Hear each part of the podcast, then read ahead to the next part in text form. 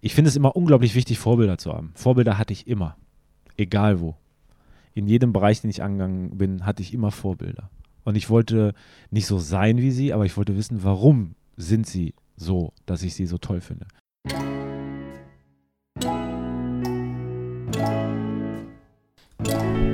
Hallo und herzlich willkommen zu Ben trifft, der Podcast für Chips und Champagner. Mein Name ist Ben Hammer und ich bin Blogger, Fotograf, Content Creator, Netzwerker und Markenberater in Köln. Für Chips und Champagner darf ich Freunde und Fremde zum Interview einladen, um mit ihnen über ihr Leben, ihre Arbeit und die anderen Dinge, die sie so beschäftigen, zu philosophieren. In der heutigen Folge habe ich Sebastian Trägner eingeladen. Die meisten von euch kennen ihn wohl für seine Influencer-Fotos auf Instagram. Knapp 60.000 Menschen folgten dem gut aussehenden tätowierten Skaterboy in seinen Höchstzeiten. Inzwischen ist er das Instagram-Game satt.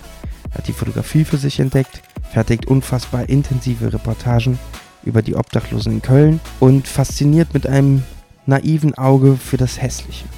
Er zeigt uns, was wir schon lange nicht mehr sehen und macht uns aufmerksam. Er selbst sagt, er will den Leuten, die kein Sprachrohr haben, eins geben. Und genau das schafft er ziemlich gut. Eine Stunde lang haben wir sehr intensiv über ihn und sein Leben gesprochen, über seinen Burnout, die Arbeit bei Herr von Eden, die Zeit in Barcelona, warum er die Schule geschmissen hat und wie er zur Fotografie fand. Ein erstaunlich intensives und sehr ehrliches Gespräch über Sebastian Trägner, den die meisten vielleicht als tätowierten Instagrammer abstempeln würden. Warum der Junge so viel zu erzählen hat, warum er vielleicht Zugang zu Menschen findet, den wir nicht finden, erzählt er im Podcast. Wer aufmerksam zuhört, kann viel lernen. Ich für meinen Teil habe gelernt, egal wie oft du dich mit Sebastian unterhältst und egal wie gut du denkst, ihn zu kennen, mit jedem Gespräch und jedem Treffen erzählt er dir eine neue kranke Anekdote aus seinem unfassbaren Leben, was gespickt ist von Weggabelungen, Abzweigungen und ganz, ganz viel Lebenserfahrung. Ich wünsche euch viel Spaß bei dieser sehr intensiven Folge Ben trifft und hoffe, wir hören uns gleich wieder. Bis später. Record. Hallo Sebastian. Wir hatten gerade ein sehr lustiges Gespräch über den Kiez und Machine Gun Kelly. Sebastian, wie geht es dir? Hallo, lieber Ben. Sehr gut, Dankeschön. Ich muss leider immer noch, ja. Wollen wir die Geschichte noch für die Allgemeinheit erzählen? Nee, ne? Die ist jetzt nicht so glorreich. Glorreich ist sie allerdings überhaupt nicht. Aber sie gehört zu mir. wie so vieles in deinem Leben wahrscheinlich. Ganz genau. Erzähl mal, wie geht's dir nach deiner allerersten Ausstellung jetzt? Äh, mittlerweile wieder einigermaßen gut. Ähm, das war alles dabei. Tatsächlich war alles dabei, von ähm, absoluter Freude bis hin zu emotionaler Komplettüberforderung. Dann war, glaube ich, auch noch Vollmond, zwei Wochen danach. Und dann lag ich dann äh, wie so ein kleines emotionales äh, Häuflein auf der Couch und musste mich mit meinem äh, Trainer treffen ähm, und äh, ein wenig reflektieren darüber und sagen, dass es eigentlich ganz gut war, wie es gelaufen ist. Mit welchem Trainer? Mein Trainer vom, äh, vom Kampfsport, von der Sportakademie. Der ist, warum, was hat er für eine Rolle, dass du dich gerade mit ihm triffst? Also Kampfsport ähm, allgemein ähm, die, die Möglichkeit, äh, mit sich selbst zu arbeiten, ist ja beim Kampfsport immer sehr ähm, gut gegeben, ist sehr ehrlich. Also man kriegt ja das, was man rausbekommt und äh, manchmal auch ein bisschen mehr dazu geschenkt. Ähm, es ist auf jeden Fall so, dass ich äh, mich mit ihm immer sehr gut über Dinge unterhalten kann, die uns emotional beschäftigen. Und dann treffen wir uns und sprechen darüber und versuchen eine Lösung zu finden. Und wenn die Lösung auch manchmal einfach nur da ist, dass wir zusammensitzen, Kaffee trinken oder uns gegenübersetzen und uns anschauen und einfach nur tief ein- und ausatmen. Und meistens haben wir dann danach auch für uns ähm, eine Lösung gefunden, beziehungsweise mir geht es danach immer ganz gut. Was, hat, was war denn der Auslöser, dass dich die Ausstellung emotional so überfordert hat? Also, um das vielleicht mal kurz einzuleiten, ne? Du fotografierst jetzt vielleicht seit einem Jahr so richtig zielstrebig, vielleicht ein bisschen länger, hast vorher ganz viele andere Dinge in deinem Leben gemacht und beginnst gerade so ein bisschen deine Arbeiten auch neben Instagram zielgerichteter der Öffentlichkeit zu zeigen. Also kommst so ein bisschen aus deiner safe und dass du die Bilder nicht mehr nur für dich machst und für die Leute, die du porträtierst, sondern so peu à peu schwappt immer mehr von deiner Arbeit so in die Öffentlichkeit.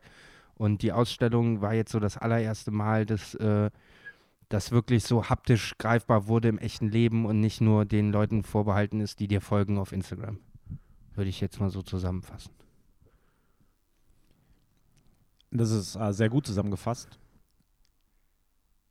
Tatsächlich ist es ja etwas mehr als ein Jahr jetzt. Ähm, jetzt haben wir März, also ein Jahr und ein Monat tatsächlich. Letztes Jahr im Februar war für mich so der Punkt, wo ich gesagt habe, raus aus der Festanstellung, rein in äh, Herzensangelegenheiten und das ist halt die Fotografie. Vor allem halt auch die Themen, mit denen ich mich beschäftige.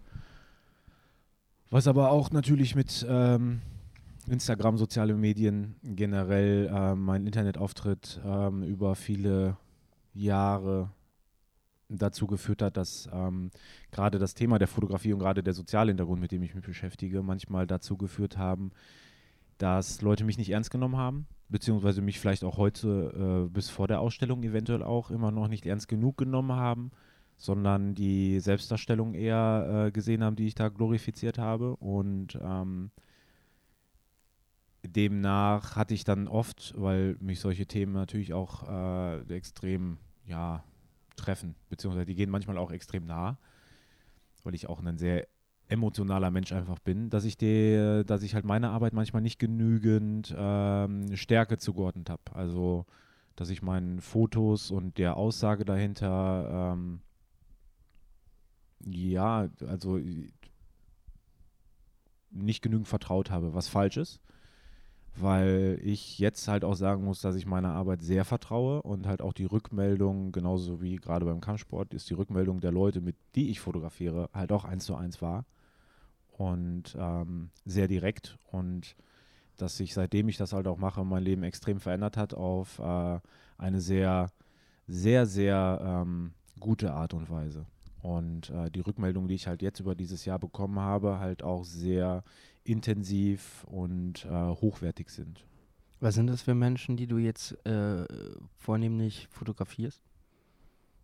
Das sind ähm, hauptsächlich Menschen, die kein eigenes Sprachrohr besitzen. Ich würde sagen, über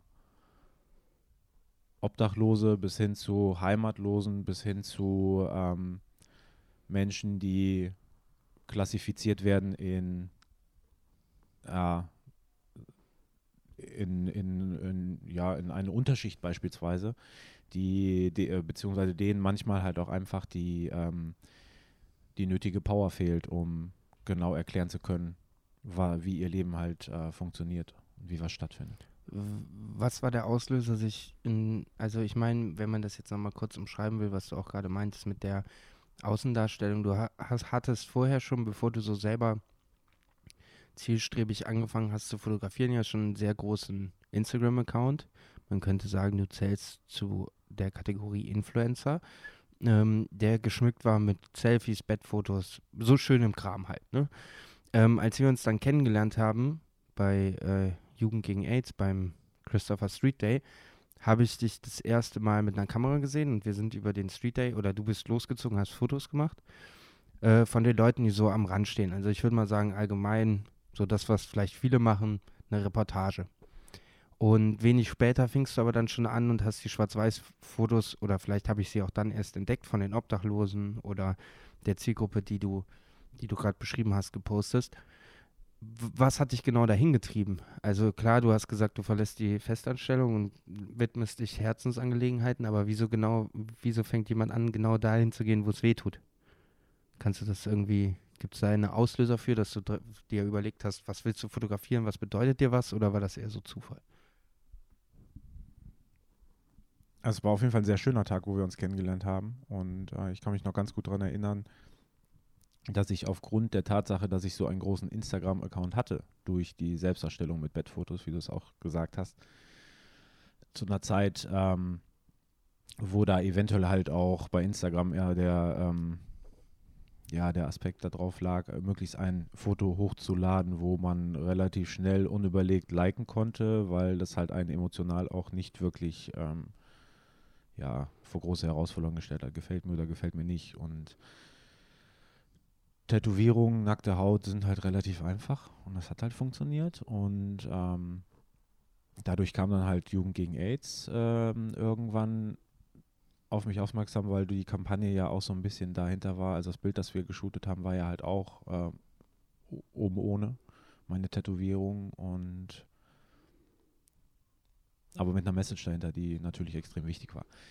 Nichtsdestotrotz ähm, war die Überlegung, eine Kamera zu kaufen, eigentlich eine ganz andere damals. Und das war eher die Tatsache, dass ich in der Festanstellung, in der ich damals gewesen bin, nicht glücklich war. Ich habe sehr viel gearbeitet, so viel gearbeitet, dass ich halt äh, ein, ja, ja, man sagt ja Burnout. Also ich hatte so Panikattacken. Ich habe ähm, viel, viel ge, ja, ja, geweint, ähm, Tatsache, also tatsächlich auch. Viel mich zurückgezogen, was natürlich in sozialen Medien überhaupt nicht präsent war, weil da geht das eine Foto und das geht halt, halt auch dann, wenn man ähm, schlecht drauf ist, kann man das ja so darstellen. Aber was mich dazu gebracht hat, die Kamera zu kaufen, war eine Aussage und zwar die Aussage, such dir mal einen anderen Fokus im Leben. Das habe ich anscheinend wortwörtlich genommen und dann hatte ich alte, eine alte Canon, ich glaube 400D, so ein ganz altes Teil. Und mit der bin ich halt draußen rumgezogen und ähm, habe halt gemerkt, dass wenn ich mit der Kamera unterwegs bin und ich durch äh, den Sucher gucke, mich relativ sicher fühle und nicht diese Art Panikattacken hatte. Und dann habe ich alles Mögliche an Fotografie erstmal ausprobiert. Ich hatte natürlich auch irgendwie sogenannte ja, Vorbilder, beziehungsweise ähm, was sich jetzt auch jetzt in der letzten Zeit auch extrem natürlich verändert hat, aufgrund der, ähm, der Sache, dass ich ja gerne Autodidakt an Dinge rangehe und versuche zu verstehen, warum jemand Erfolg hat mit gewissen Dingen. Und ähm, neben dem Verstehen von Erfolg ähm, findet man dann halt auch Dinge, die einen sehr emotional halt auch catchen. Und da habe ich dann halt einfach gemerkt, dass dieses, diese Instagram-Schönheit, ähm, dieses oberflächliche, mich halt eher krank macht, anstatt mich irgendwie eine, einigermaßen positiv zu beeinflussen. Und ähm, beim Rausgehen konnte ich äh, einig, einigermaßen meine Panikattacken unter Kontrolle bekommen. Und deswegen habe ich dann halt meine Umgebung einfach nur noch durch die Kamera wahrgenommen und bin halt rausgegangen und habe gemerkt, wenn ich dann unterwegs bin und fotografiert habe, fühle ich mich gut. Und habe dann aber auch gemerkt, dass ähm, zum Beispiel beim CSD die Leute halt auch Bock haben. Ne, ist ein gutes Fest. Und dann bin ich halt dort losgezogen und habe halt fotografiert und gemerkt, okay, das macht halt richtig Laune. die Tatsache, dass ich mich dann hinterher auf dieses Thema zum Beispiel mit Obdachlosigkeit äh, oder ähm, Dingen beschäftige, die ähm, sozial, äh, sag ich mal, ähm, humanitärer ähm, äh, Idee sind, kam, kam halt irgendwann einfach so mit rein, weil ich gemerkt habe, meine, meine Umwelt nehme ich wahr und in meiner Umwelt, auf der, da wo ich wohne, ist halt auch einfach Obdachlosigkeit präsent. Und das sind Leute, die ich halt über viele Jahre kenne und bin einfach hingegangen und habe halt gefragt, ob ich eventuell mal ein Foto machen dürfte und habe es halt nicht einfach gemacht, sondern habe mich mit den Personen dann auseinandergesetzt und aus dieses, äh, aus diesen Aufeinandertreffen mit den Personen kam halt relativ schnell auch raus, dass wir uns halt über so viele Jahre immer wieder gesehen haben und uns wahrgenommen haben, aber nie in Kontakt getreten sind miteinander. Und das hat mich auf der einen Seite schockiert, weil äh, ich das schlimm fand, dass ich an den Leuten vorbeigegangen bin, obwohl ich ein sehr respektvoller Mensch bin gegenüber anderen Menschen, ähm, das trotzdem verpasst habe, dort genug Respekt zu zeigen. Also hat sich das dann hinterher jeden Tag ähm, so eingespielt, dass ich immer wieder vorbeigegangen bin und nicht fotografiert habe, sondern einfach Zeit verbracht habe. Habe dann aber gemerkt, dass ich eine große Reichweite halt auch einfach auf Instagram besitze und habe dementsprechend diese Reichweite versucht zu nutzen, indem ich dann da diese Dinge auf, aufgezeigt habe, was ich halt verpasst habe und versucht das dann so zu erklären. Und dann kam so eins zum anderen. Wenn du sagst, du, ihr seid erst durch die Fotografie so richtig ins Gespräch gekommen, ähm, ich meine, es ist wahrscheinlich, wenn man in der Innenstadt wohnt, wohnt man eigentlich theoretisch nicht nur über einem Ladenlokal und neben einem Nachbarn, sondern eigentlich auch neben einem Obdachlosen, der vielleicht jeden Tag in der gegenüberliegenden Tür pennt. Wenn du sagst, du hast erst durch die Fotografie irgendwie einen Zugang zu den Menschen bekommen, weil du das auf einmal bewusster wahrgenommen hast, wie bist du vorher mit Obdachlosen umgegangen? Also definitiv immer mit ähm, Respekt, nie abweisend. Das heißt, wenn die, wenn dich jemand angebettelt hat, bist du drauf eingegangen und hast geguckt, wo du ihm helfen kannst, so ungefähr, oder mit Eigeninitiative sogar äh, auf die Leute zugegangen nach dem Einkauf und denen was gegeben. Ja, nicht nur das, sondern tatsächlich auch sogar noch mehr. Ich habe durch Instagram und durch Skateboardfahren früher immer relativ äh, guten Zugang bekommen zu ähm, Textilien, als Beispiel. Ähm, und die habe ich dann verteilt, wo ich auch noch gar nichts mit Fotografie zu tun hatte. Okay. Und das war halt schon auch mit präsent, weil ich kann im Winter, wenn ich jemanden dort sehe, der barfuß da steht, nicht dran vorbeigehen und nichts machen. Das war schon immer da, aber es war nicht so akut, dass ich, ähm, also was heißt akut, aber es war nicht so, dass ich mich dann tagtäglich damit beschäftigt habe. Es gab auch immer wieder Zeiten, wo ich natürlich auch mit mir selber halt gearbeitet habe und auch schauen musste, wie äh, überstehe ich jetzt den Tag, obwohl ich meine eigenen vier Wände hatte, wo ich mich zurückziehen konnte. Und äh, wer war der Mensch, der zu dir gesagt hat, in dieser Phase des Burnouts, die du eben beschrieben hast, äh, such dir mal einen neuen Fokus? Es war meine Mama. Die habe ich ja jetzt auch mal kennengelernt. Ja. Äh, stimmt, du hast nämlich mal irgendwann erzählt, dass, dass sie auch so eine Art Rückzugspunkt ist und ihr irgendwie öfter auch zusammen wegfahrt, wenn dir irgendwie die Decke auf den Kopf fällt. Das war sogar im gleichen Jahr dann auch gewesen. Da bin ich im Sommer ähm, auf eine nordfriesische Insel gefahren wo sie halt immer, also wo wir über Jahre schon Urlaub gemacht haben und ich war aber auch Jahre nicht mehr da, dort gewesen. Und hat meine Mutter gesagt, komm doch einfach vorbei. Und das ist richtig. Sie ist definitiv der größte Rückhalt. Hat aber natürlich auch Vorwissen. Also ähm, er hat äh, eine eigene Praxis in Solingen gehabt. Mittlerweile ist sie leider zu. Und hat ähm, in der Vergangenheit immer ähm, also mit Menschen gearbeitet, denen äh, also das war viel mit Familien, äh, Aufklärungsarbeit im Thema AD, ADS, ADHS, vor allem aber auch das Thema der, ähm, ja, sag ich mal, wo äh, Menschen lernen mussten, wie man ähm, Leuten Empathie gibt. Und ähm, dann kam das Thema Autismus noch mit dazu und das war auf jeden Fall für sie, glaube ich, auch ein ganz großes Thema, wo immer wieder Aufklärungsarbeit auch äh, stattgefunden hat und wir uns auch viel darüber unterhalten haben. Und ich glaube, ab dem Tag, wo bewusst, mir bewusst war, dass ich ähm, diesen Burnout hatte, konnte ich selbst reflektiert daran gehen, weil ich ein sehr kontrollierter Mensch eigentlich auch bin und zu meiner Mutter dann auch gesagt habe, ich habe da was und ich weiß, was es ist und ich weiß, dass es eine Krankheit ist und ich weiß auch, dass man was daran ähm, ändern kann, ohne sich äh, be zu betäuben mit Ritalin, Medikinet, sei whatever. Und ich muss halt daran arbeiten. Und hat sie gesagt, sie ist glücklich, dass, äh, dass ich das jetzt so halt auch sehen kann, weil sie das weiß, dass ich das habe. Und das wusste sie schon lange. Und sie hat immer die Hoffnung gehabt, dass äh, ich selber dann dahinter komme, aus der Hoffnung, dass ich dann halt auch immer noch da bin. Also sehr ehrlich und auch sehr ähm, so ehrlich, dass es halt auch wehgetan hat. Aber andererseits ähm, auch immer mit der Hoffnung heraus, äh, mit solchen Gesprächen, wo sie sagt, such dir einen anderen Fokus, dass mir dann halt auch eine andere Sichtweise nochmal mit aufgibt. Ja. Was hat dich dann dazu bewegt, eine Kamera zu nehmen? Weil ein anderer Fokus hätte ja auch, was weiß ich, das Skaten wieder sein können. Musik, Filme, irgendwas muss sich ja bewegt haben, ausgerechnet zur Fotografie zu greifen. Ja, ich glaube, das lag daran, weil man sich ja auch tagtäglich mit den sozialen Medien natürlich auseinandergesetzt hat. Und äh, bei Instagram ist aber nur mal das Foto. Und da war natürlich die Frage, ja, nimmt man mal eine Kamera in die Hand, um sich weiter selber in Szene zu setzen, mhm. beispielsweise. Und dementsprechend hatte ich dann die Kamera in der Hand und habe damit versucht zu arbeiten. Und so kam das dann, kam die Fotografie dann ins Spiel, ja.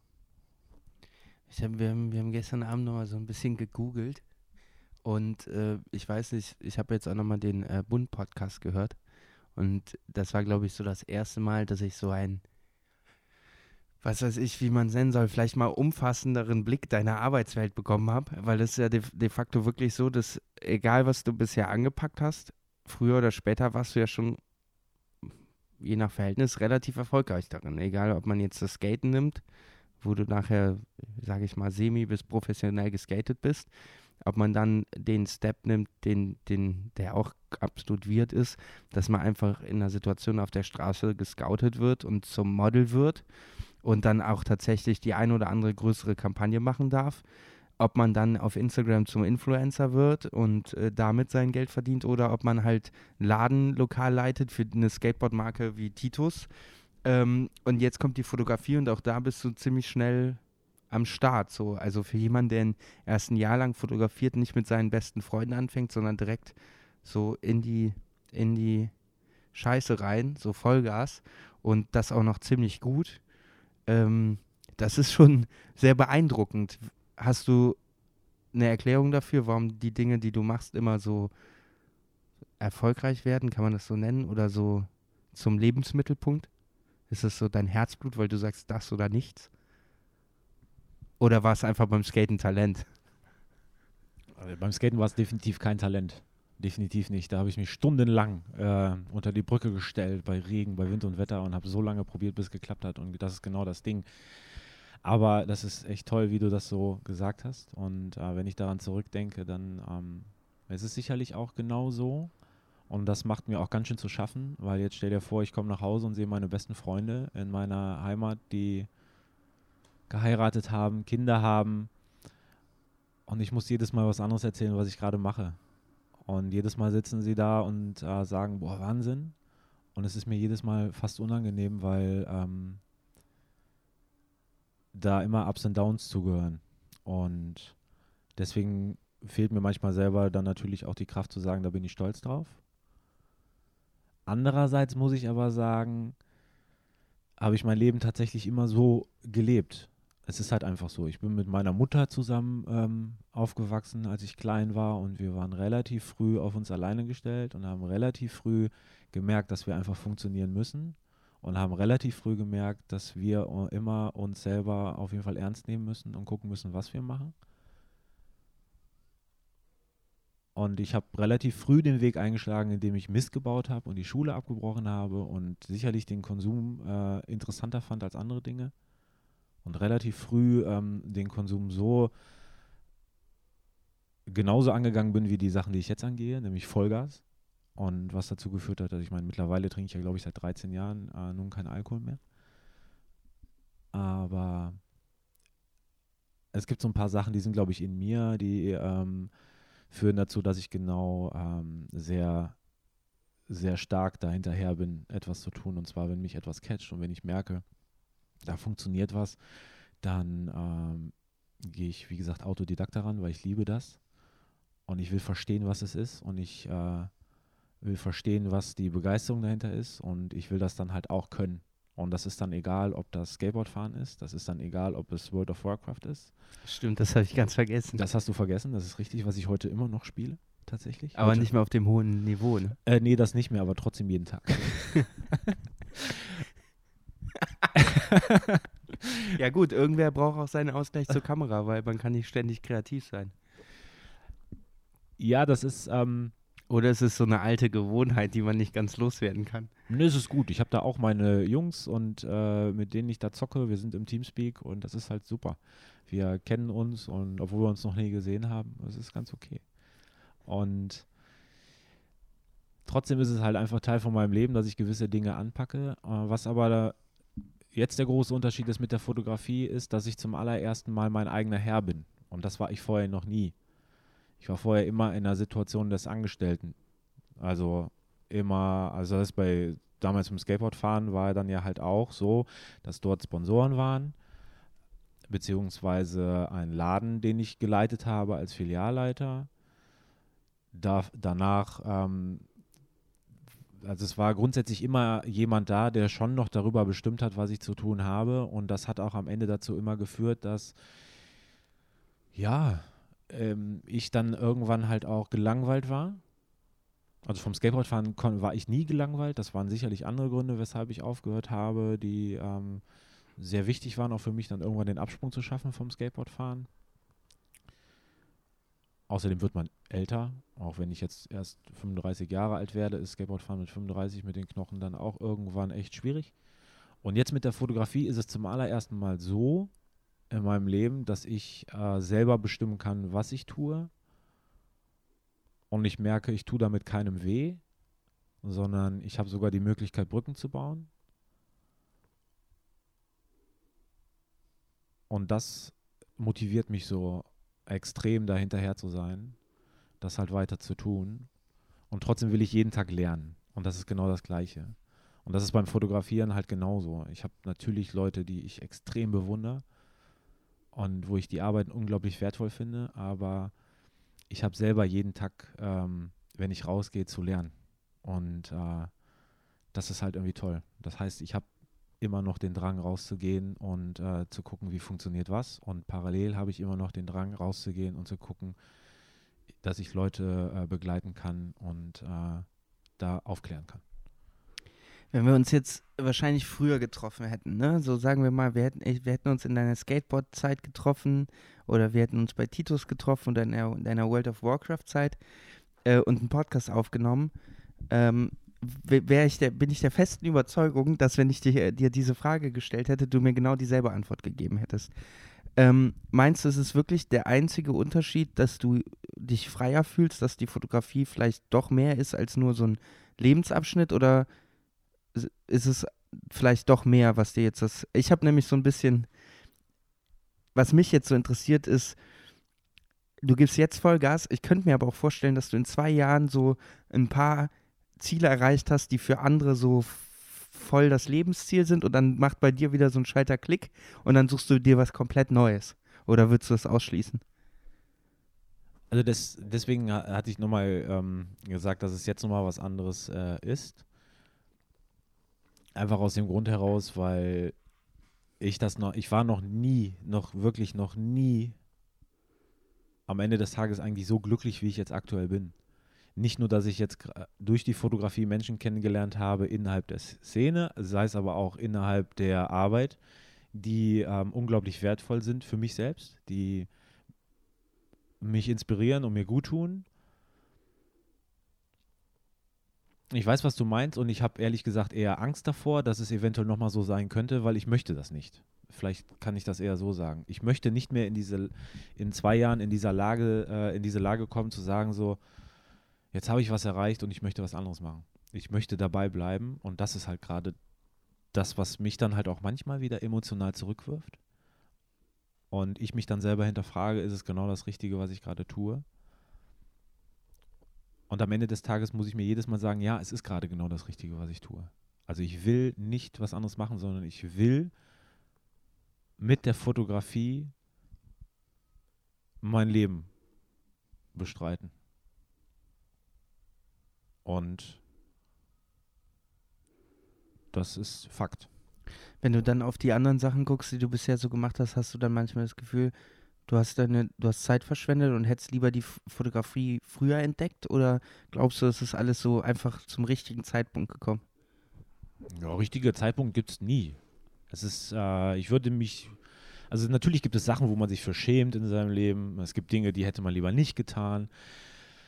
Es gibt äh, Situationen, wo man überhaupt nicht drauf stolz ist, aber das macht halt einen zu dem, zu dem man heutzutage ist. Und das Einzige, was ich immer wieder sagen kann, ist, ähm, dass man, ja, keep your hood in touch.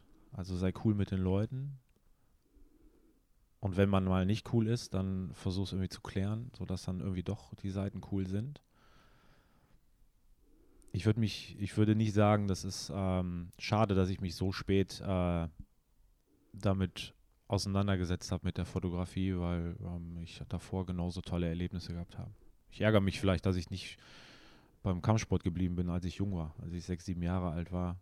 Dann, das wäre richtig, dann wäre ich so eine richtige Maschine. das ist schon, das ist schon okay. Ob es ähm, der richtige Zeitpunkt war, es ist, glaube ich, halt immer, das eine bedingt halt das andere. Also Leute fragen mich beispielsweise gerade, wie ich es geschafft habe, ähm, mit dem Rauchen aufzuhören. Ich bin jetzt, also in anderthalb Monaten bin ich ein Jahr lang rauchfrei. Was sind eigentlich meine Kippen? Du hast noch gar nicht geraucht. Doch, ich habe im Podcast okay. schon mindestens zwei ähm, geraucht. Aber die Leute fragen mich dann, wie hast du es geschafft aufzuhören von einem Tag auf den anderen? Und am Ende des Tages klingt das vielleicht so doof, ähm, indem ich dann sage, das war nicht von einem Tag auf den anderen. Faktisch gesehen ja, aber das eine bedingt das andere. Ich war in dieser Zeit in einer emotionalen Lage, wo ich sagen konnte, mir geht es gerade so gut, dass ich dann halt auch das andere schaffen kann, aufzuhören. Und dementsprechend muss ich dann sagen, das ist genau das Richtige diese Situation ähm, dann so einschätzen zu können, dass es nicht diesen richtigen Zeitpunkt gibt, sondern einfach gerade einfach diese Situation das nicht anders hergibt. Als ich aufgehört habe mit meiner Festzeit, äh, mit meiner Vollzeitanstellung, war, war die Aussage, und was wirst du jetzt? Fotograf? Das, was du werden kannst, ist halt für mich Arbeiten. Das ist Hanebüchen. Und habe ich gesagt, ja, wahrscheinlich schon. Aber das sind auch so Sachen, die dich insgeheim ein bisschen anspornen, oder? Äh, das ist, ja, natürlich spornt es an, aber es ist vor allem aber auch verletzend.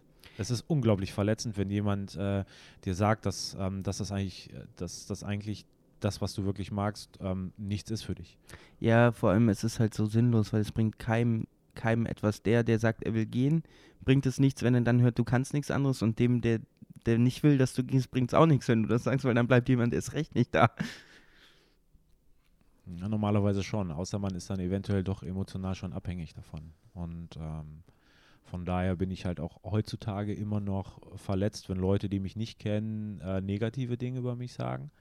Aber nichtsdestotrotz, denke ich, ist, hat jeder die Chance verdient, dann darüber, ähm, also doch mit demjenigen zu sprechen. Aber ist nicht viel schlimmer, wenn Leute negativ über dich reden, die dich sehr gut kennen? Ja, das ist recht. Also das wenn, wenn ein kleiner Geniestreich, den ja, hast du gestern Nacht zurechtgelegt. äh, ja, na klar, na klar. Also wem tut das nicht weh? Wo man Emotionen reinlegt und dann äh, sagt der andere so, nee, finde ich kacke. Aber ich meine, das ist auch so eine Sache, also eigentlich ist das, das finde ich, das Geilste, was es geben kann, wenn die Leute einen nicht einschätzen können und positiv überrascht sind, weil ihr Vorurteil in etwas anderes gekehrt wird. Und als wir uns kennengelernt haben bei diesem Levi's Brunch da vor dem CSD, weiß ich nämlich zum Beispiel noch, wie sehr ich, also ich weiß jetzt nicht, wie ich das politisch, du korrekt, das sagen, äh, politisch korrekt ausdrücken sollte. Aber ich, ich finde diese Lifestyle-Marken geil, ich finde dieses Jugend gegen AIDS-Projekt geil, ich finde das Team und was die abreißen geil, so weil die sich so richtig hart Mühe geben und richtig ackern wie Behinderte äh, und auch richtig viel erreichen diese ganze Influencer-Scheiße geht mir sowas auf den Sack, das kannst du dir nicht vorstellen. Ja, doch, kann ich mir vorstellen. Hier kommen Menschen rein, die sagen nicht Hallo, die haben schon das Handy an und filmen irgendwas. So, da, da, da ist bei mir wirklich so äh, purer Hass. So. Und bei diesem Frühstück weiß ich noch ganz genau, ich weiß gar nicht, ob ich dich vorher wahrgenommen habe, da saß dieser eine Typ, voll tätowiert, mit dem Schnörres und so, zwischen lauter diesen Beauty-Bratzen. ja. Und ich glaube, wir haben äh, draußen zwei, zwei Worte oder so gewechselt ja. und über irgendwas gequatscht. Und du warst der Einzige von diesen 30 Leuten, die da waren, wo ich direkt dachte, ey geil, mit dem kann man normal reden, das ist doch kein Influencer, da steckt doch irgendwas anderes dahinter. Natürlich war ich im ersten Augenblick auch so vor, ne, voreingenommen wegen ah, krass gut gekleideter Typ, voll tätowiert, rauchend, ah, ja, vielleicht assi, aber auch irgendwie nicht, der hat ja seinen Grund. Und dann finde ich eigentlich, das, was dann passiert, wenn dein Vorurteil so revidiert wird, finde ich viel cooler, als wenn alle denken, boah, der Trägi, das ist aber ein netter Mensch. Sondern finde ich cooler, wenn jemand denkt, boah, der Trägi ist ja voll der tätowierte Assi, dann lernt er dich kennen und dann denkt er so, Oh, der ist aber krass nett. Ist doch eigentlich ein Privileg, so. Stell dir mal vor, du so glatt gebügelter Anzugsträger, der immer gut ankommt. Wie langweilig muss das sein? Ja, also, ja, das ist, glaube ich, aber nochmal eine andere Art von äh, Kritik. Ich finde es, äh, ich kann mich sehr gut daran erinnern, weil du dort ähm, zusammengesessen hast mit äh, der Josephine, Josephine Kinsey, glaube ich. Die hast du auch fotografiert ja, in deinem ersten Buch. Maria, Isis Maria. Die war nämlich auch da. Ja, also auf jeden Fall hast du mit ihr dort gesessen. Und ähm, ja, habe ich, hab ich dich noch gefragt ähm, nach deiner Leica Q, die du in der Hand hattest. Hatte ich die da schon gut, okay? Ja, die hattest du da. Und ich glaube, äh, du hat, da hattest du Bier drüber geschüttet, kann das sein? Ich weiß es gar nicht. Mehr. Schon öfter. Ja, ja. Nee, äh, äh, nichtsdestotrotz, äh, wenn jemand mich zum ersten Mal sieht, ähm, sind die meisten Leute sehr ähm, mit Respekt behaftet. Das ist schon richtig, klar. Ich spiele ja auch mit dieser Attitüde. Voll tätowiert, drei Tage Bart, mal einen zwei Wochen Bart. Schick gekleidet, äh, mit einer Bomberjacke, wo hinten drauf steht Mixed Martial Arts. Und äh, natürlich mache ich das sehr gerne. Und das macht ja auch Bock. Das öffnet mir auch Türen auf der Straße. Das kommt auch nochmal hinzu. Aber wenn ich die Leute dazu bekomme, dass sie sich mit mir unterhalten und ich die Möglichkeit habe, nicht nur zu erzählen, sondern halt auch denen zuzuhören, dann passiert da natürlich unglaublich viel. Und das ist nochmal was ganz anderes, wie wenn man ähm, Leuten vertraut und denkt, man würde sich ganz gut mit Leuten verstehen und die sagen dann, ach, Jetzt fotografiert der, aber doch nur Obdachlose. Das habe ich halt auch schon mal gemacht. Das ist doch nichts Neues mehr. Das ist nochmal eine ganz andere Art und Weise und das ist dann eher, eher herabwürdigend und bloßstellend und das finde ich nicht gut. Was auch dein äh, gutes Recht ist. Aber ich würde trotzdem sagen, kann dir ja eigentlich scheißegal sein. Oder nicht? Ja, klar. Ja, klar kann mir das scheißegal sein. Aber so bin ich halt nicht äh, äh, in meinem Kopf. Also früher, ja, klar. Früher war mir das scheißegal. Da, also, ich war halt früher auch ein kleiner Wichser. Voll. Ich war überall gern gesehen, aber ich, war, ich weiß, dass ich in Solingen auf der schwarzen Liste in einem Club stand, weil die mich nicht reinlassen wollten, weil die immer wussten, es gab immer Stress. Und da war ich halt echt voll der Pisser. Wirklich. Also trotzdem ähm, hat sich das dann halt zum Glück geändert. Und äh, mein Bestreben ist es halt eher, der Person, die Kritik an, äh, also anbringt, eher dazu zu bringen, äh, zu sagen, pass auf, das muss doch gar nicht sein. Weil ich finde es unglaublich anstrengend, wenn ich negative Dinge in meinem Kopf habe. Das macht mich, das beschäftigt mich so lange und am Ende ärgere ich mich über mich selbst, dass ich so viele negative Gedanken verschwendet habe, was gar nicht sein muss. Und wenn jemand unglaublich negative Gedanken über mich hegt und ich die Möglichkeit habe, das dann umzukehren, und dann sieht man sich beim nächsten Mal und grüßt sich plötzlich respektvoll, dann ist das ja tausendmal geiler. Ja, man könnte auch sagen, fuck off.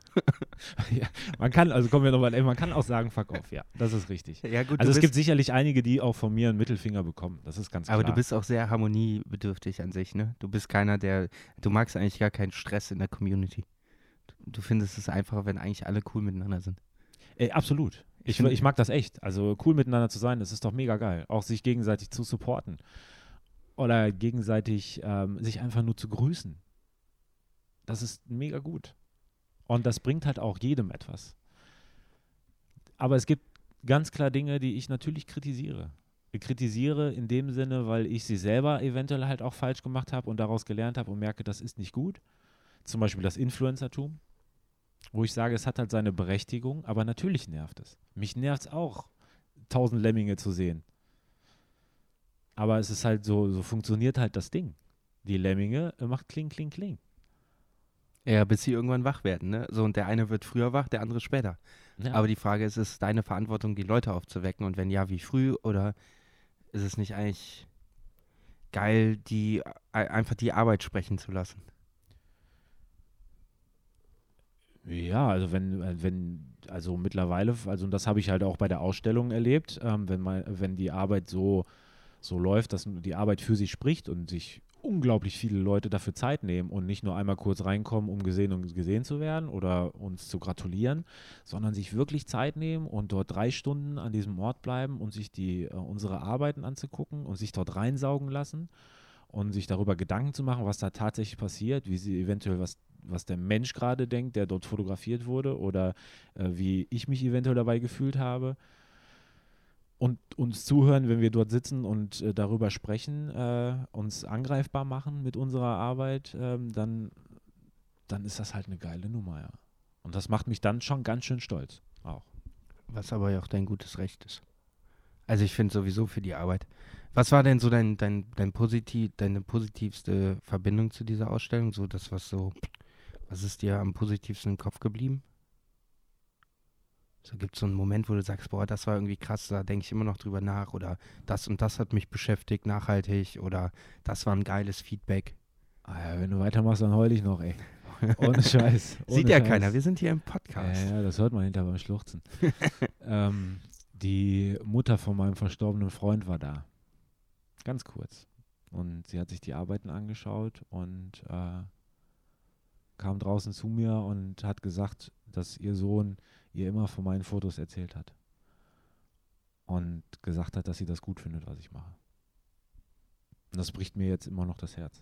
Das war der, der auch mit dir so ein bisschen angefangen hat zu äh, fotografieren. Du hast mir mal irgendwas erzählt, so letzte Kamera, letzter Film, den er noch fotografiert hat. Also ehrlich, äh, ähm, boah, ja, der ist, ähm, ich habe die Kamera bekommen, wo er mit fotografiert hat ähm, und ich habe den Film entwickelt. Ah, okay. Und ähm, da habe ich auch relativ lange für gebraucht im letzten Jahr. Ja. das war sicherlich der emotional krasseste Moment auf der Ausstellung. Bist du denn froh, dass du dich endlich getraut hast, die Bilder mal irgendwie auszudrucken und aufzuhängen? Ja, auf jeden Fall, absolut. Ja, kam ja noch viel mehr dazu. Ich meine, meine Oma stand in der ersten Reihe. Das war auch unglaublich.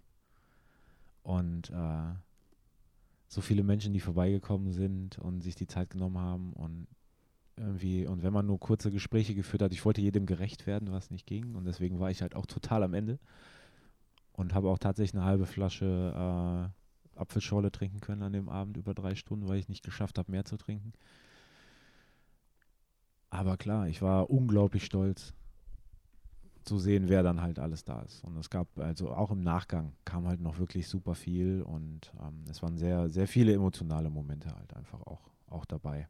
Und ähm, das hat mir ganz klar aufgezeigt, dass es richtig ist, was man, ja, das, das, äh, das, was man macht. Dass ich überhaupt die Möglichkeit bekomme, da ähm, auszustellen.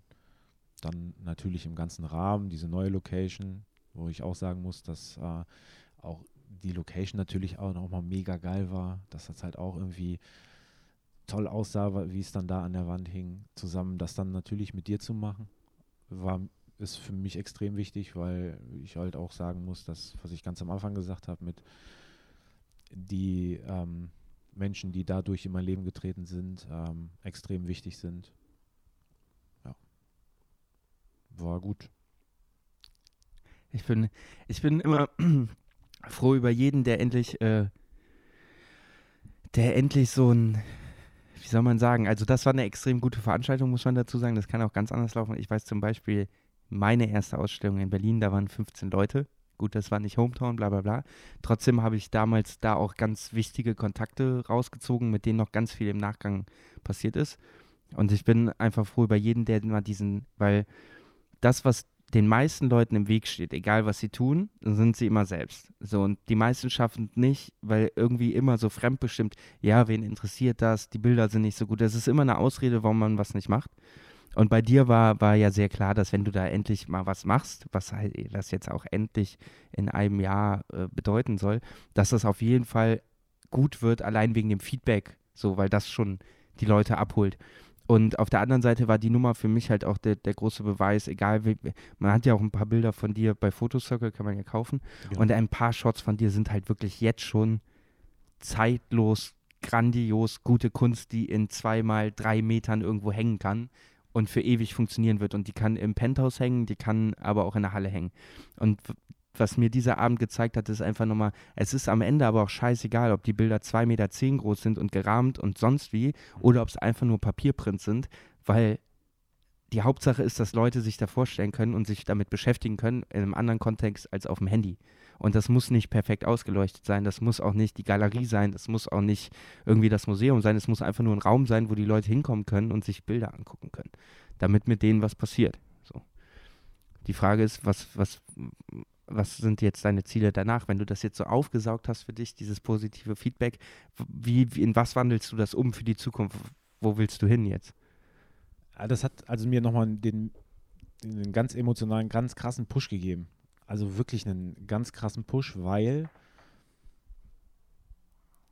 ich halt einfach, also ich sag mal, es hat sich auch nochmal in, insofern gelohnt, ähm, ich konnte ja meine, Teile meiner Arbeiten auch verkaufen und ähm,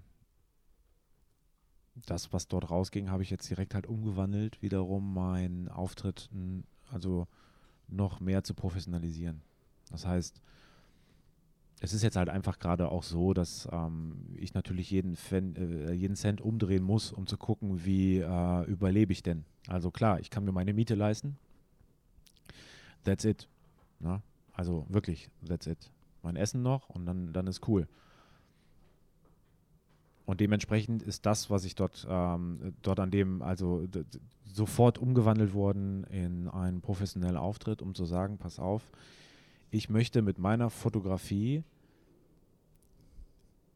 journalistisch Dinge angehen und ich möchte Themen weiterhin äh, angreifen, die auch wehtun und wo es Aufklärungsbedarf gibt sei es in Deutschland oder sei es sonst irgendwo. Und das, da möchte ich dann halt einfach auch hin. Aber nur da. Und solange das halt auch ähm, der einzige Bereich ist und ich dort wirklich mir blutige Nasen holen muss und äh, irgendwie an Türen klopfen muss, noch und nöcher, das ist völlig in Ordnung. Nebenbei gehe ich halt in einen Lagerjob oder verkaufe ein paar Jeans äh, für 20 Stunden der Woche und dann bin ich damit fein. Was anderes möchte ich nicht machen. Und das hat mir das dann halt nochmal viel mehr gezeigt. Das heißt, es wird jetzt bald die neue Homepage geben. Und ähm, die Kontakte, die ich da natürlich vor Ort knüpfen konnte, werde ich weiter intensivieren und gucken, dass ich dann halt daraus ähm, dementsprechend noch mehr Reichweite generieren kann mit den Arbeiten, die kommen. Und das war, sind jetzt mehrere Themen, die halt einfach auch so anstehen. Also ich habe die letzten zwei Wochen, ich habe äh, in dem ganzen letzten halben Jahr beispielsweise nicht so viel, ähm, äh, ja, sage ich mal, gearbeitet im Sinne der Fotografie, ohne zu fotografieren, wie in den letzten zwei Wochen nach der Ausstellung. Und das ist extrem wertvoll. Und ich hatte halt einen Mega-Hänger. Also einen Mega-Hänger. Im letzten Jahr, nachdem äh, mein Freund gestorben ist, hatte ich einfach einen Mega-Hänger. Und das muss ich halt auch gestehen. Ich hatte keine Lust mehr, irgendwas zu machen. Außer zu existieren irgendwie. Dann ist halt wieder gut, dass du einen Halt hast mit der Fotografie. Wobei, da muss man auch dazu sagen, ne, ist, das ist halt auch so, das weißt du vielleicht als, als Influencer noch besser. Es ist gar nicht so gesund, sich die ganze Zeit voll zu ballern mit. Also du könntest ja auch jeden Tag vor die Tür gehen und neue Obdachlose fotografieren. Aber die Frage ist, bringt dich das weiter und bringt das den Leuten mehr, das hundertste Foto? Oder ist es sinnvoller, seine Zeit vier Tage die Woche in ein Konzept zu investieren, sich etwas zu überlegen, eine Publikationsmöglichkeit zu finden, eine Ausstellung zu kreieren, dafür zu produzieren und dann in die nächste Ebene zu wechseln und das Ganze umzusetzen, als einfach nur jeden Tag zu fotografieren, nach Hause zu kommen, 3000 Bilder zu haben und das Gefühl zu haben, okay, ich war heute produktiv, leg mich ins Bett, aber eigentlich ist es irrelevant, weil das hast du schon 5000 Mal gemacht. Ja, absolut. Aber das muss ich halt auch lernen meine, da waren ja mehrere Dinge, die man da allgemein jetzt in dem letzten Jahr auch lernen muss, von der Fotografie über Storytelling und alles. Über meinen eigenen Kopf, wo ich mir dann halt auch sage, okay, ich möchte Leute nicht bloßstellen, sondern ich möchte halt aufklären. Das, ich denke, das sieht man ja ganz klar an, den, äh, an meinen Fotografien, dass es dort in keinster Art und Weise um Bloßstellung geht.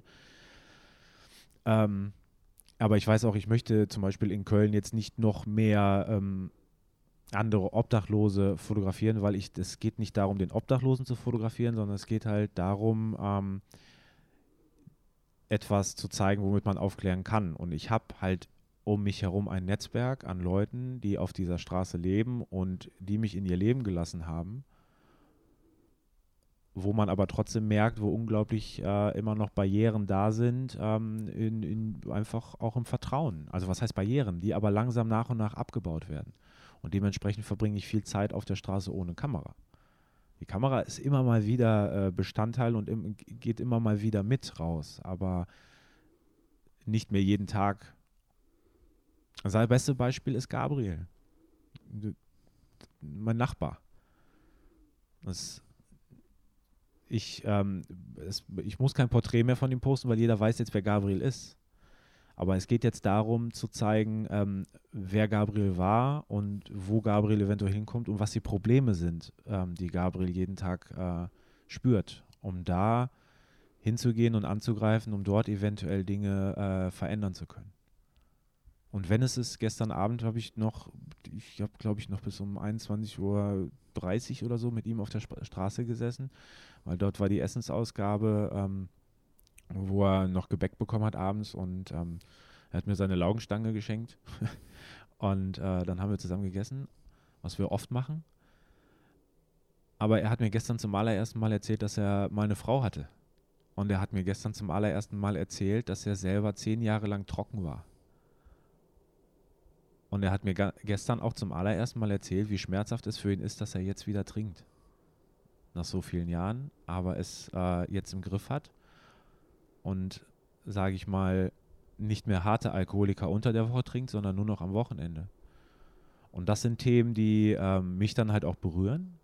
Und das sind auch Themen, wo ich mich mit identifizieren kann, weil ich halt auch seit 13 Jahren trocken bin und ich weiß, wie es sich äh, anfühlt, ähm, seinen Körper zu entgiften. Und ich weiß, wie schmerzhaft es sein muss, äh, dem wieder zu verfallen. Und wenn man dieses Netzwerk nicht hat, was einen auffangen kann und man kommt dann wieder in diese Spirale rein, dann ist das halt unglaublich schlimm. Und da muss man gucken, okay, wo greift man dann damit an und wo findet dann mein Foto Platz oder wo findet meine, äh, meine Auffang, also Arbeit statt, die ich dann tue, indem ich mich mit ihm zusammensetze. Die ja auch irgendwie Teil der, der späteren oder vorherigen Fotos ist. Ja, ganz genau. Weil da geht es dann eventuell darum, ähm, ihn dann wieder im Rewe zu begleiten und äh, zu gucken, dass er sich eine Mixery-Dose kauft. Weil dann ist das Foto der Mixery-Dose dann mit dem Text verbunden, wo es dann nach zehn Jahren trocken dann halt darum wieder. Dass er mir äh, sagt, wo sein Schlafplatz ist, was für viele ähm, ein Riesen, ein, ein, ein, eine Riesenbarriere ist, das mitzuteilen, weil äh, das halt deren einziger Rückzugsort ist. Und darum geht's. Aber nebenbei will ich halt dann journalistische andere Themen haben. Ich habe mich letzte Woche Donnerstag als Beispiel mit ähm, jemandem getroffen, einem Arzt, der seine Dissertation verteidigt hat, äh, ist an der Uni Flensburg und arbeitet mit Interplast zusammen und hat jetzt ähm, dem, also im Jahr 2020 ähm, wieder einen ähm, Aufenthalt in äh, Südtansania, also einen wenig erschlossenen Ort. Und ähm, ja, er hat ein Bild von mir gekauft von der Ausstellung. Das habe ich ihm persönlich übergeben nach seiner Dissertation und wir haben zusammen am Brüsseler Platz gesessen im Hallmackenreuter und haben uns unterhalten. Und ähm, ich habe die Möglichkeit, äh, ihn dann begleiten zu können. Und das sind halt dann irgendwie geile Geschichten. Weil dann, also was heißt geile Geschichten? Aber ich habe die Möglichkeit, jemanden zu begleiten, der auch gute Arbeit leistet und kann versuchen, dann dort ein Storytelling zu machen, was dann äh, ja beruflich für mich sehr wertvoll ist natürlich. Andererseits aber auch genutzt werden kann, um halt auch äh, ja, Dinge dann wiederum zu verbreiten. Wenn du jetzt davon sprichst, merkt man, dass du ja schon sehr mit, mit Leib und Seele da drin hängst und dir das echt eine Herzensangelegenheit ist und auch persönlich sehr wichtig. Gibt es trotzdem so einen Punkt, wo du sagst, okay, ich habe mir jetzt eine Grenze gesetzt, ich habe jetzt die Entscheidung getroffen, ich will nur noch da, dass das mein Lebensmittelpunkt ist. Sagst du dir trotzdem irgendwie so, okay, wenn das jetzt in zwei Jahren nicht irgendwie dafür sorgt, dass ich meine Miete safe zahlen kann und was zu essen habe, dann überlege ich nochmal, ob ich was anderes mache oder bist du einfach im Kopf so, nee, ich gebe jetzt alles und dann wird das funktionieren? Ja, auf jeden Fall, genau so. Also was anderes kommt doch gar nicht in Frage. Gibt keinen Plan B. Nein, definitiv nicht. Also es, ich fotografiere keine Hochzeiten. Als es sei denn, es sind Freunde, so wie es jeder gute Fotograf macht. Aber ich muss ganz klar sagen, ich habe mir Grenzen gesetzt und die Grenzen sind also äh, finanzieller, äh, ne, äh, finanzielles Ding. Und ich merke das ja auch bei meinem Influencer-Dasein bei Instagram. Das ist ja, seitdem ich das mache, ist ja auch kein, ähm, sind ja auch keine Fotos mehr dort zustande gekommen, wo ich dann irgendwelche Kooperationen eingehe oder sonst noch irgendwas. Das ist der einzige Plan und das ist auch gut so, dass das der einzige Plan ist, weil die Menschen, die ich dort begleite, haben halt auch keinen anderen Plan. Also muss ich das genauso machen, weil ansonsten ist das halt auch äh, nicht ansatzweise real und nicht ansatzweise ist das keine Wertschätzung denen gegenüber und das, das geht halt nicht. Das funktioniert nicht. Da habe ich eine Verantwortung. Ich glaube, dass du ich kann es gar nicht so richtig begründen, weil wenn man das versucht so reell zu bezeichnen, dann ist es eigentlich Schwachsinn. Aber als, du, als ich das erste Mal bewusst Bilder von dir gesehen habe, hast du sie mir auf deinem Handy gezeigt. Und wir waren bei irgendeiner so Ava Lifestyle-Veranstaltung Release im Buhmann. Und ich war, hatte schon ordentlich ein Kleben. Und du hast mir die Bilder gezeigt und ich hatte sofort das Gefühl, ich sehe da was Krasses. Was man dazu sagen muss, ich beschäftige mich natürlich auch nicht so intensiv mit Dokumentationen und Reportagen in dem Bereich, aber ich hatte irgendwie das Gefühl, okay, das, die Bilder sind krass nah dran, irgendwie, irgendwie durchdringen die meine alkoholgeschwängerte Sicht und ich sehe da was drin. Und je mehr man dich kennenlernt und dich darüber reden hört, desto mehr kann man sich so im Nachhinein erklären, warum diese Bilder einen vielleicht abgeholt haben, weil man merkt, da ist jemand, der fotografiert das mit Leib und Seele, der ist mittendrin, fotografiert ganz oft nicht, aber der ist da. Für den sind es nicht nur Motive, die sie im Vorbeigehen fotografieren oder fotografiert, sondern das ist irgendwie, sind das, wo andere ihre Freundin fotografieren, fotografierst du halt eigentlich Fremde, die, die du über einen Zeitraum von sechs Monaten, drei Jahren, einem Jahr langsam immer mehr kennenlernst. Und ich finde, dass du damit schon vielen anderen voraus bist. und äh, eigentlich auf einem sehr guten Weg. Warum ich das auch immer sagen wollte. Ich wollte es nur loswerden, dass ich halt besoffen war und die Bilder auf dem Handy gesehen habe. Fang damit an, was du willst. Ja, ja das. Also ich kann das natürlich nicht vergleichen, weil ich ähm, natürlich gar nicht über dieses umfangreiche Wissen beziehungsweise diesen Fundus an Erfahrung da verfüge, dem im Bereich des Fotojournalismus oder humanitären Fotojournalismus oder generell irgendwie existiert. Ähm, aber das ist dann vielleicht auch wieder geil, weil du mit so einer gewissen Naivität diese Fotos machst und das noch nicht so verblendet ist von Regeln, an die man sich halten muss oder Dingen, die man schon gesehen hat. Ja, klar. Ja. Ich finde es immer unglaublich wichtig, Vorbilder zu haben. Vorbilder hatte ich immer. Egal wo. In jedem Bereich, den ich angegangen bin, hatte ich immer Vorbilder. Und ich wollte nicht so sein wie sie, aber ich wollte wissen, warum sind sie so, dass ich sie so toll finde. In der Fotografie ist es genau das Gleiche. Da habe ich halt auch Leute, die mich inspirieren, aber ich habe vor allem Vorbilder, weil ich weiß, die haben zu einer gewissen Zeit, wo es ähm, sozial diese Umstände gab, diese Situation, haben sie diese Art der Fotografie geleistet und äh, im Nachhinein sind das meiste von denen tatsächlich Autodidakten, die einfach rausgegangen sind, weil ähm, die gemerkt haben, da ist halt irgendwas, was sie selber darstellen wollen und sind dadurch groß geworden. Mal jetzt ein Beispiel zu nennen, James Nachtwey. Hast du ihn schon entschlüsselt, warum du seine Bilder so gut findest? Warum? Mhm. Ja, weil die so unglaublich wehtun. Also weil sie so wehtun und man in jedem Foto aber den Schmerz sieht, den er dabei hat. Auch dies aufzunehmen. Und wenn ich diesen Mann sehe, der wunderschön ist tatsächlich, und seine Art und Weise, wie er redet und wie er versucht, das auch zu erklären, was er macht und unglaublich viel Shit auch erntet durch seine Fotografie, weil viele ihn äh, seine Fotografie sagen, dass sie dass, ähm, die Umstände romantisieren, die er fotografiert, ist er trotzdem einfach unglaublich. Also unglaublich. Ähm, woran machst du das in dem Fall fest? Ist es, weil er, klassisches Zitat, näher rangeht, weil er mehr aus der Komfortzone rausgeht, weil er selber so kaputt ist, dass er das ab, überhaupt ablichten kann, weil er irgendwie in diesem Umfeld funktioniert, wo andere vielleicht wegen, was weiß ich, Lebensängsten und Angst um die Familie schon zurückziehen würden? Oder woran machst du es fest? Ah, ich mh, hm, kann das jetzt, glaube ich, ganz gut sagen, weil als ich ihn äh, das erste Mal, also als ich das erste Mal darauf aufmerksam geworden bin, hatte ich keine Ahnung von Fotografieregeln. Ich habe sicherlich was vom goldenen Schnitt mal gehört, natürlich.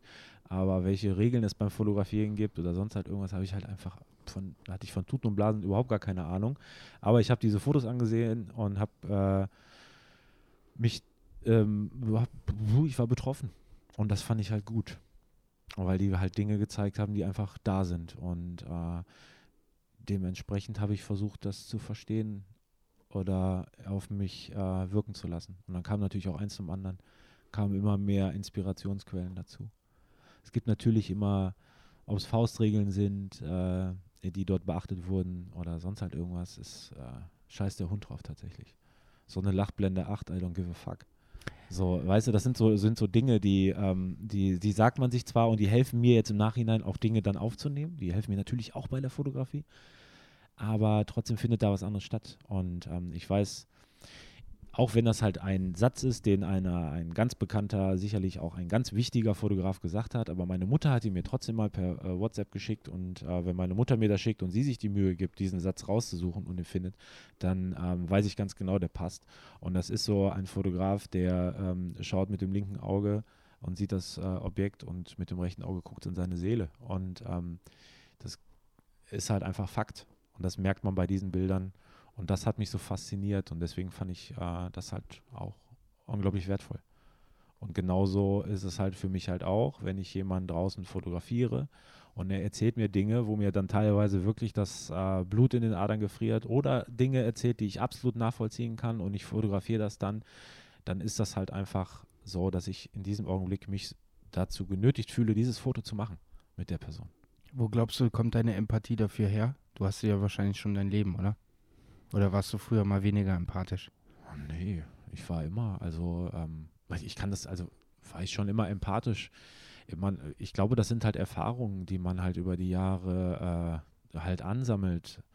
Ich denke, dadurch, dass man nicht immer diesen einen geraden Weg geht, sondern Ups und Downs hat, ähm, hat man halt immer extrem geile Erfahrungen im Leben und zehrt davon und genauso hat man ganz tiefe Erfahrungen.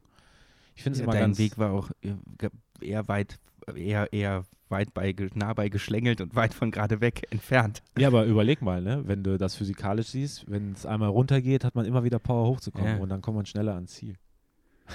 Eigentlich ja. Und es ja. Ja, aber es ist, äh, es ist halt einfach ähm, so, dass ich äh, ja viel Scheiße gefressen habe, viel Scheiße gebaut habe und dementsprechend halt auch viele Dinge verstehen kann und das dann aber nicht verurteile, sondern ich ganz genau weiß, derjenige, der Scheiße frisst oder derjenige, der Scheiße gebaut hat, der agiert so, weil das halt so ein gelerntes Verhalten ist oder weil er da eventuell halt auch gar nicht anders mehr rauskommt.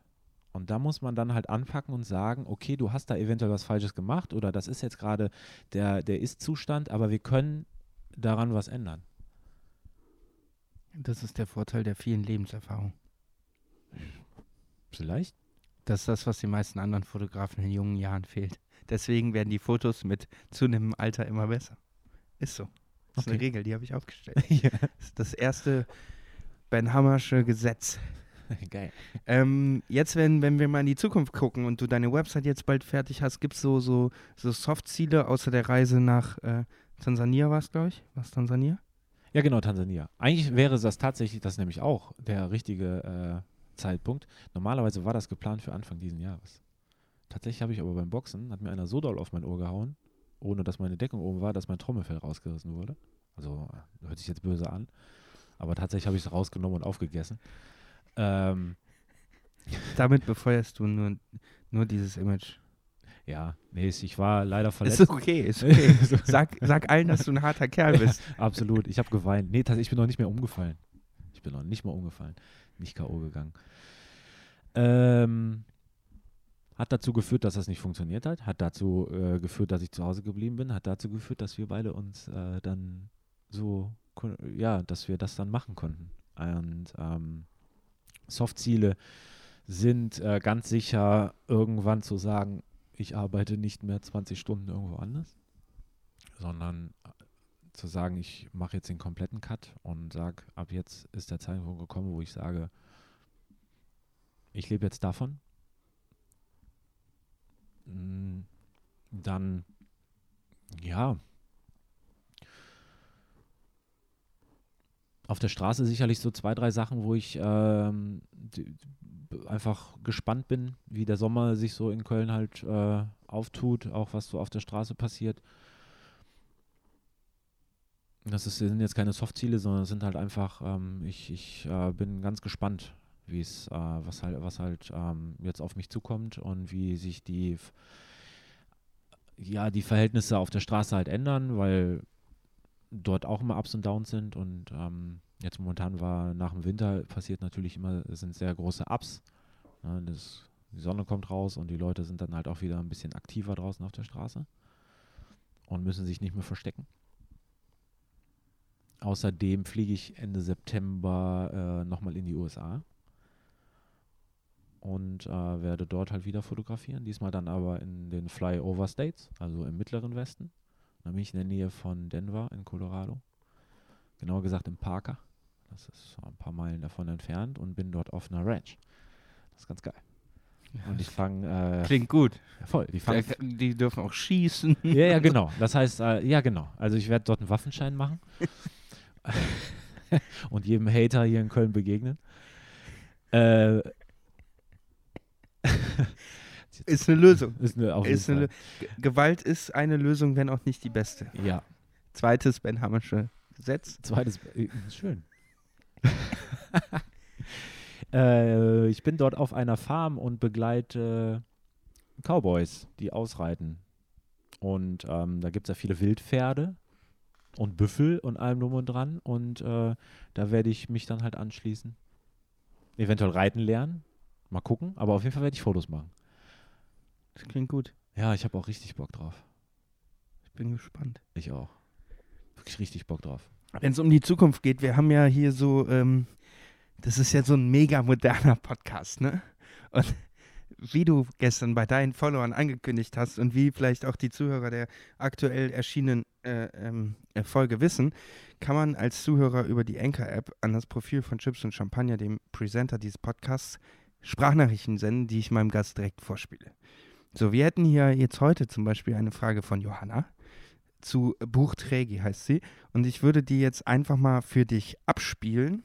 Und ähm, dann können wir mal gucken, äh, wie, wie, was du dazu sagst. So, viel Spaß. Hi Ben, hi Trägi. Ich hätte eine Frage an Trägi. Hast du auch mal vor, in Zukunft ein Buch zu machen? Und wenn ja, worüber? Vielen Dank für die Antwort. Ciao. Ja, vielen Dank für die Frage. Ja. Also, jetzt habe ich dich von Ausstellung überzeugt. Du bist auf Wolke 7. Hm. Kommt das Buch, machst du ein Buch, denkst du über sowas überhaupt schon nach? Oder sagst du, nein, erstmal muss ich fotografisch reifen? Äh, es ist, äh, also vielen Dank für die Frage. Es ist äh, sehr weit entfernt tatsächlich von meinem Gedankengang. Stattdessen wird es aber bald ähm, tatsächlich was Geprintetes geben. Ich habe nämlich bald ein Interview bei äh, Soul of Street. Der Rainer. Rainer Girsch. Girsch, genau. Darauf freue ich mich sehr, weil dort einige Arbeiten gezeigt werden, die, ähm, die, die ich halt fotografiert habe. Ich bin noch, äh, bin noch gespannt, welche Auswahl ich da treffen werde und äh, wie die Fragen auch aussehen werden für das Interview. Aber ein Buch, äh, na, das noch nicht. Ich muss auch ganz ehrlich gestehen, dass ähm, da noch ähm, der, wenn, da fehlt dann noch der rote Faden, um zu sagen, ich habe jetzt hier eine, ein Konzept, welches ein, eines Buches würdig ist. und ähm, da das noch nicht vorhanden ist, funktioniert das halt einfach auch so noch gar nicht. Das, äh, die Themen sind natürlich da, wo ich mir dann denke, da ranzugehen, aber es muss dann schon, ich glaube, das wäre eher eine, eine jahrelange Sammlung, wo dann ähm, irgendwann eventuell mal die Möglichkeit besteht, dass dort solche Fotos dabei sind, die so zeitlos sind und vielleicht auch so wehtun oder so kritisch sind, äh, dass man dann sagen kann, damit baue ich ein Buch auf und dann fehlen noch die Fo äh, Fotos dann dazu zu sagen, die so kritisch sind, aber vielleicht auch noch so viel Hoffnung geben, dass es dann halt auch äh, jedem, der dort äh, reinschaut, die Augen öffnet und dann Lust hat, da auch weiter durchzublättern. Es bleibt also spannend. Ich bin äh, sehr gespannt, Sebastian, wie deine Reise weitergeht. Sowohl fotografisch als auch im Allgemeinen. Ja. Ich freue mich auf neue Dinge von dir, auf die neue Website. Jo. Wir haben jetzt auch schon wieder über eine Stunde gequatscht. Wir haben mit Sicherheit nicht alles abgearbeitet, was man abarbeiten könnte. Aber eine Stunde ist eine gute Zeit, wie ich finde. Wie eine Schulstunde damals. Schön, ne? War das auch mal eine Stunde? Nee, 45 Minuten. Ja. Zum Glück. Das war das eigentlich gut an der Schule. Ach, Schule. Warum hast du die eigentlich abgebrochen? Um noch mal ein letztes Thema aufzumachen. Du hast sie relativ spät, also nicht da, wo normale Menschen ja, ihre, ihre, Schule abbrechen, so in der neunten Klasse, in der achten, in der zehnten, sondern so 13.1 oder was? Ja, ja, genau. Das war äh, tatsächlich ähm, ähm, nach, kurz nach, nee, 13.1, weil ich hatte Mathe-Leistungskurs. Dort habe ich ein äh, Defizit gehabt, beziehungsweise insgesamt darf man ja maximal drei haben und mir hat ein Punkt gefehlt. Ein Punkt und dann hatte ich, ich hatte schon auch schon Nachhilfe genommen und allem drum und dran. Äh, generell muss ich auch gestehen, dass ich relativ wenig für die Schule getan habe, weil das war eigentlich immer so äh, gemacht und das lief auch irgendwie. Nur bei Mathematik habe ich irgendwann diesen Zeitpunkt verpasst, den man dann hinter benötigt, um Dinge aufbauend äh, erklären zu können. Und das habe ich versucht in der Nachhilfe abzuholen und bin dann zu dem Lehrer gegangen und habe äh, ihm das halt auch mitgeteilt, was ich aktuell tue und ähm, daran arbeite, doch besser zu werden. Und dann hatte er mir gesagt, ach, aus dir wird eh nichts. Ja, und dann musste ich von der Schule. Du musstest wegen dem Defizit? Ein Punkt, ja. Er hat zu mir gesagt, aus dir wird eh nichts. Oder hast du dann gesagt, so ganz ehrlich, habe ich keinen Bock mehr drauf. Ich gehe jetzt. Nein, ich bin da hingegangen und habe mich extra mit ihm einen Termin gemacht und äh, habe mich mit ihm zusammengesetzt, um ihm ähm, unmissverständlich zu zeigen, wie viel Nachhilfe ich nehme und mhm. dass ich gewollt bin, daran zu arbeiten. Damit du nicht von der Schule fliegst. Ja, dann, ja, damit ich zugelassen werde zum Abitur. Alle anderen Noten waren super. Ich hatte im anderen Leistungskurs 14 Punkte. Ich glaube, das ist eine 1. Das war Spanisch. Dann hatte ich Englisch eine 2. Dann hatte ich äh, Deutsch, hatte ich glaube ich eine 3 und ich hatte generell sehr gute Noten. Aber dort hatte ich halt drei Defizite nacheinander und er hat zu mir gesagt, ich werde nichts. Aber so ist es halt. Gut für uns, deswegen machst du heute Fotos. Vielleicht Ja, auf jeden du sonst was anderes machen. Ja, sonst wäre ich, äh, ich wollte mal Arzt werden, tatsächlich. Das war mein großer Traum, Chirurg. Aber ähm, ja, Das geht hab ich- nicht auf dem zweiten Bildungsweg. es funktioniert nicht. Ich kann mich auch leider nicht ins Gymnasium reinklagen, um ein Abi zu machen. Das funktioniert auch nicht, aber ähm, ist okay. Der war halt, äh, war halt so. Und ähm, leider an einer Position, die äh, machtvoller war als meine. Ja, und dann bin ich halt gegangen. Ins Ausland auf jeden Fall äh, viel. Hab da eine Ausbildung gemacht, Reiseverkehrskaufmann, war Reiseleiter. Viel in Ägypten gewesen, Türkei, Spanien, überall, China. Also kann mir keiner nehmen, die Zeit. Verrückt. Du bist, egal, egal wie, wie oft man sich mit dir unterhält, du kommst immer mit irgendeiner neuen Scheiße um die Ecke und man denkt, das kann doch nicht wahr sein. Ja, Aber ist doch schön. ja voll.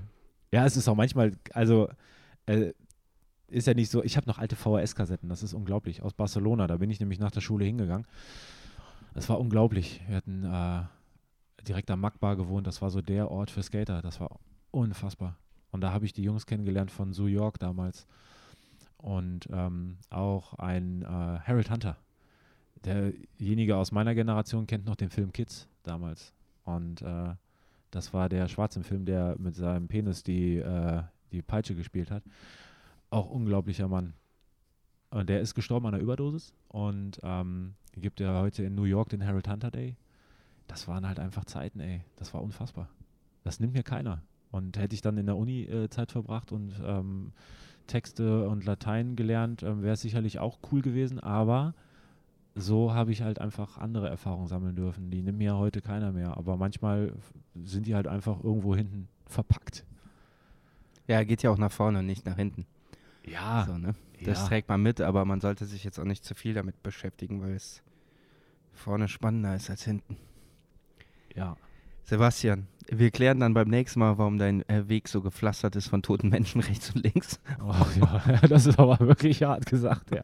Ja, Mann, Mann, Mann. Es gibt schon Leute, die trauen sich gar nicht mehr, dich irgendwas zu fragen, weil sie dann Angst haben, dass dann kommt, ja, der ist dann gestorben und dann habe ich was anderes gemacht. Aber gut, auch daraus lernt man, ne? Ähm, vielen, vielen Dank für deine Zeit. Vielen Dank euch da draußen fürs Zuhören. Das war Sebastian Trägner bei Ben trifft. Und ähm, einen schönen Abend, Danke. Tag oder wann Ja. immer ihr das hier hört. Tschüss. Sebastian. Vielen, vielen Dank. Danke. Tschüss.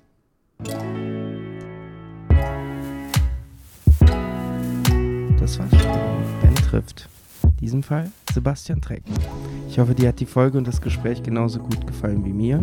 Ich kann nur wieder sagen, egal wie lange du Sebastian Trägner kennst, egal wie oft du mit ihm sprichst, er wird dir immer und immer wieder eine neue Anekdote aus seinem wilden Leben erzählen. Und ich glaube, ich verspreche euch nicht zu viel, wenn ihr ein Auge auf diesen Mann werft. Denn ich denke und bin mir ziemlich sicher, dass wir von ihm in Zukunft noch ziemlich viel sehen und hören werden. Ich danke fürs Gespräch, Sebastian, deine Ehrlichkeit. Danke euch fürs Zuhören und ihr wisst ja, wie das ist. Im Internet ist Geld nicht die einzige Währung, deswegen freue ich mich umso mehr, wenn ihr diesem Podcast Bewertungen auf iTunes hinterlasst, Shoutout gebt, mir äh, auf Instagram Gäste vorschlagt und, und, und, und, und. Fühlt euch frei, das ist hier ein Community-Projekt. Sendet gerne Fragen für den nächsten Gast ein. Ihr werdet auf Instagram und in meinem Weekly frühestens und schnellstens erfahren, wer als nächstes kommt. Ansonsten vielen, vielen Dank fürs Zuhören und bis nächste Woche zu Ben trifft.